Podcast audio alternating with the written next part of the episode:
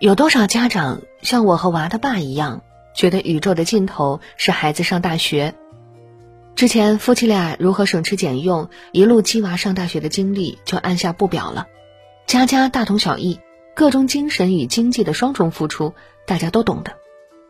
就像王子和公主幸福的走进了婚姻一样，都以为孩子上大学了，工作了，从此老父亲老母亲就可以活给自己看了。可是，现实残酷到露骨。简而言之吧，我儿子叫子吉，生于一九九八年，老公是房企会计，我是一名幼师，二线城市生活。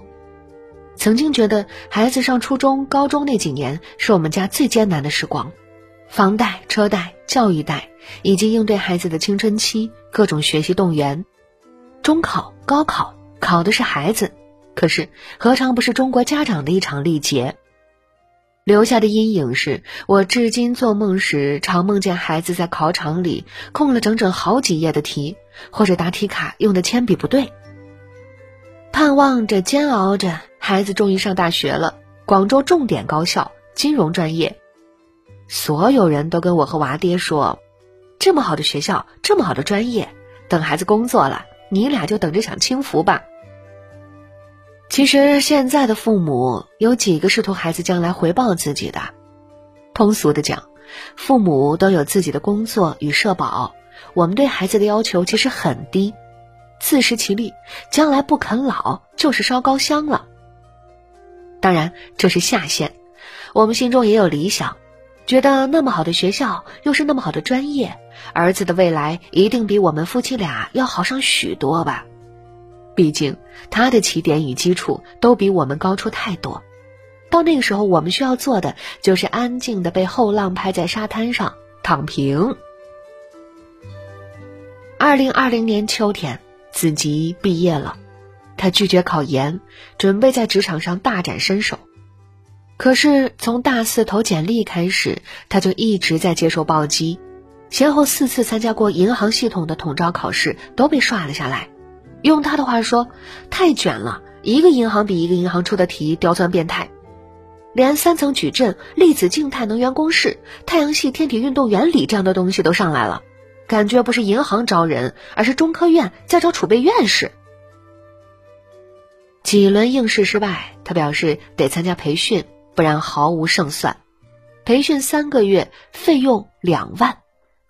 我和老公怎么也没想到，孩子都该赚钱了，结果我俩又穿越回初高中时期给他付补课费的日子。可是疫情之下，工作本就难找，学习这种事情能不慷慨解囊吗？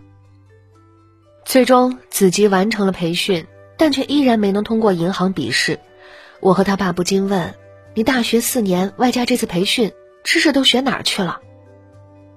但他一会儿说这种招聘有内幕，一会儿又说笔试内容特别跑偏，跟专业知识不搭界。就这样，小半年过去了，工作丝毫没有着落。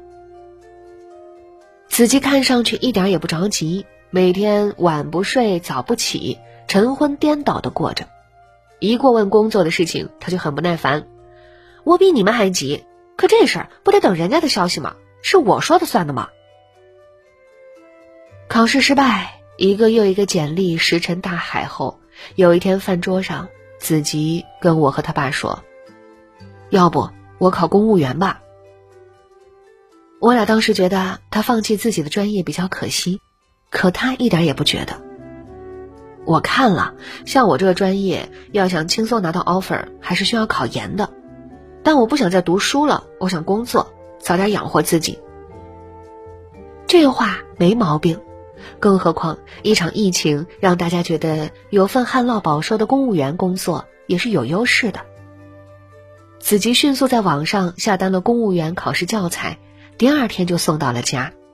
可是他有一搭没一搭的学着，每当我们问他学的怎么样时，他就说：“我一个名校金融系毕业的，学这玩意儿还不跟玩儿似的。”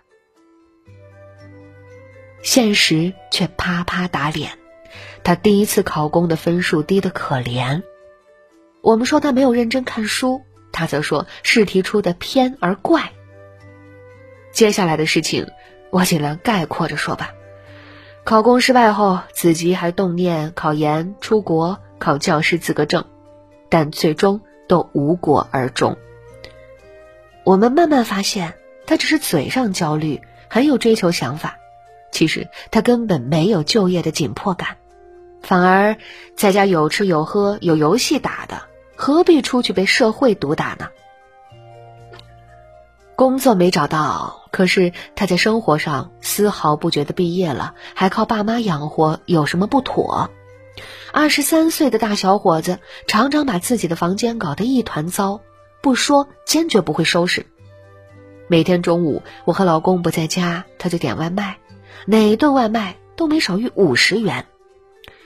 手机里没钱了，就一个微信发过来：“老妈求支援。”不仅如此，自己没收入，吃穿用度却毫不含糊。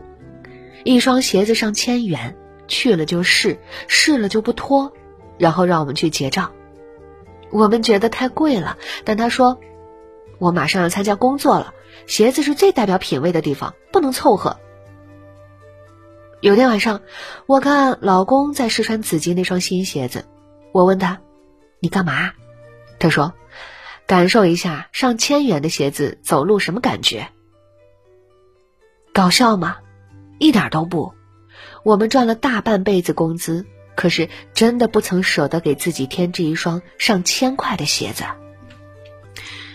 不仅如此，儿子人在家中，但开销一点不比他上大学时少。他几乎每周都跟同学聚会，每次聚会前都会嬉皮笑脸的跟我和老公化缘。一顿饭三五百块都是低配，我们觉得他在充大方，他却说：“这年头没人脉寸步难行。”我现在没工作，不得广撒网吗？你不也经常说不一定哪片云彩能下雨，所以做人先舍才有得。可是我和老公都并非高收入人群，更何况我们还帮他首付了一套婚房。每月还有房贷要还，但子吉不当家，不知道柴米贵，毕业了却依然是身手足。他跟我们要钱时，我们也会跟他算账，表示父母赚钱不容易。他就跟我们画饼：“我这不马上就工作了吗？到时候工资全交给你们。”说这话时，好像他真的马上就有班上了一样。事实上，一天天过去。他找工作的热情逐渐衰退，一会儿说出国，一会儿说考研，一会儿又说等疫情结束去北上广闯荡。这些只不过是让自己看上去很有追求、很有规划罢了。其实呢，不过是间歇性发誓，然后持续性躺平。我和老公无论如何都没想到，从前我们为他的学习操碎了心。而现在，好不容易盼着他大学毕业了，却要继续跟着操心。工作找的不顺利，他要么出去跟朋友玩，要么把自己关在房间里通宵打游戏。有一天，老公下班看到他房间里一片狼藉，外卖盒子就那么敞着盖放在书桌上，房间连窗帘都没打开，而子吉正在呼呼大睡。老公彻底火了，把他叫醒，好一顿教训。面对爸爸的数落，子吉一点不服气。我们这届毕业生刚好赶上疫情，就业环境不好，这能怨我吗？疫情是我搞出来的吗？你以为我愿意在家啃老啊？我也是要脸的。爸爸说一句，他回十句，全是客观原因。轻易不发火的老公，当天被气得饭也没吃，在房间里唉声叹气。子吉工作没着落，他自己丝毫不着急，可我们俩根本坐不住。没办法，没什么人脉的我们，通过无数关系，终于帮他找了一份去银行做柜员的实习机会。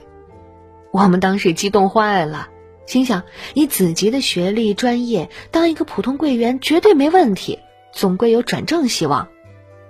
于是千叮咛万嘱咐，让他好好表现。结果，人家还没有去上班，就要求买车代步，我们自然没有同意。结果他只去了三天，就以这份工作没有技术含量、特别琐碎、跟他专业不对口为名，拒绝再去上班。我和老公真的气炸了，父子俩大吵一架。子琪开始收拾行李，说我们都不懂他，不支持他，他要去北京发展了。我们没拦他，心里很清楚，以他的这份浮躁，去哪里结果都一样。这世界哪里也不缺大爷。果不其然，走了半个月后，他回来了。除了说北京就业环境也不好之外，这次终于承认自己学业不精。他说希望我们给他点时间，让他考研，这样在就业市场会更有竞争力。可是我和老公几经商量，并没有同意。近距离了解成年后的儿子后，我们发现他缺的不是学历，而是脚踏实地的心态。说到底，就是从小到大都在抓学习。根本没有生存危机意识，所以我们还是建议他先找工作，在工作中学习，缺哪儿补哪儿。此时此刻，我和老公已经放弃了对他成为所谓高级白领的虚妄幻想，对他的期望一低再低，只要能自食其力，做什么工作都行，或者再低一些，他有工作，哪怕不能养活自己，让我们少补贴点也行。后来，子吉去同学单位做过临时工，老公还试着带她接过私活儿，给一些公司代账，但是每一份工作他都做得稀碎，没有长性。初入社会，我们觉得他应该谦虚的保持学习心态，可是他的眼高手低，远远出乎我们的想象。就拿爸爸带他做账这件事儿，老公都干大半辈子了。只要是账没做完，一定加班加点，甚至凌晨两三点才睡，也是常有的事情。子吉呢，坐那干活儿，一会儿起身喝水，一会儿说腰疼，一会儿接个电话，活儿没干多少，很快就困了，还跟爸爸科普，健康永远是第一位，现在拿命换钱，将来就得拿钱买命，你也不年轻了，别那么拼命。真的很无语，两年时间就这样过去了，子吉至今无业，却并不觉得焦虑，焦虑的是我和老公。我今年刚好五十岁，原本打算办理完退休就好好的享受一下生活，可是，最终还是跟单位续签了返聘合同。老公呢，好多年不帮人带账了，如今又重操旧业。他白天在单位忙活一天，晚上回来还得继续工作，做完账后就失眠。我劝他休息，可是他一声叹息。夜晚失眠，我俩认真往回推导，能够反思的就是，虽然不是什么富贵人家，但从小到大没让子吉吃一点苦，感受到一点父母的艰辛。我们的目标非常单一。只要他成绩好，考上好大学就是终点。但事实证明，大学校园外的生活才是他最漫长的一生。以他现在的本事与状态，他拿什么应对？养活自己尚且是问题，更别说将来撑起自己的小家。我们无比想不通的是，我和老公没有学历光环，没有父母依傍。但至少还有为了生活可以低下腰去的吃苦耐劳，靠双手挣来如今的生活。为什么受过高等教育的儿子，反而连养活自己都成了问题？真的，人到中年最大的心酸，可能不是上有老下有小，不是公司裁员，因为我们这一代人，福享的苦受的，为了活下去。我们什么行业都做的，人到中年最最扎心的，就是你举半生之力将孩子拖到高处，结果孩子过得还不如自己。那种劳累一天回到家，看到年纪轻轻无所事事的孩子，你顿觉人生无望。或许还是我和老公不够狠心吧？用闺蜜的话说，应该把他撵出家门，让他自己租房子、自己做饭、自己养活自己，无所依傍。老公也放过同样的狠话，说让他去送外卖。结果他说：“我就别跟外卖小哥抢饭碗了，不然这么多年的学不就白上了？”真不知道自己的孩子怎么就这么没出息，这么筋骨懒散，精神全无。再憋下去，我真的要抑郁了。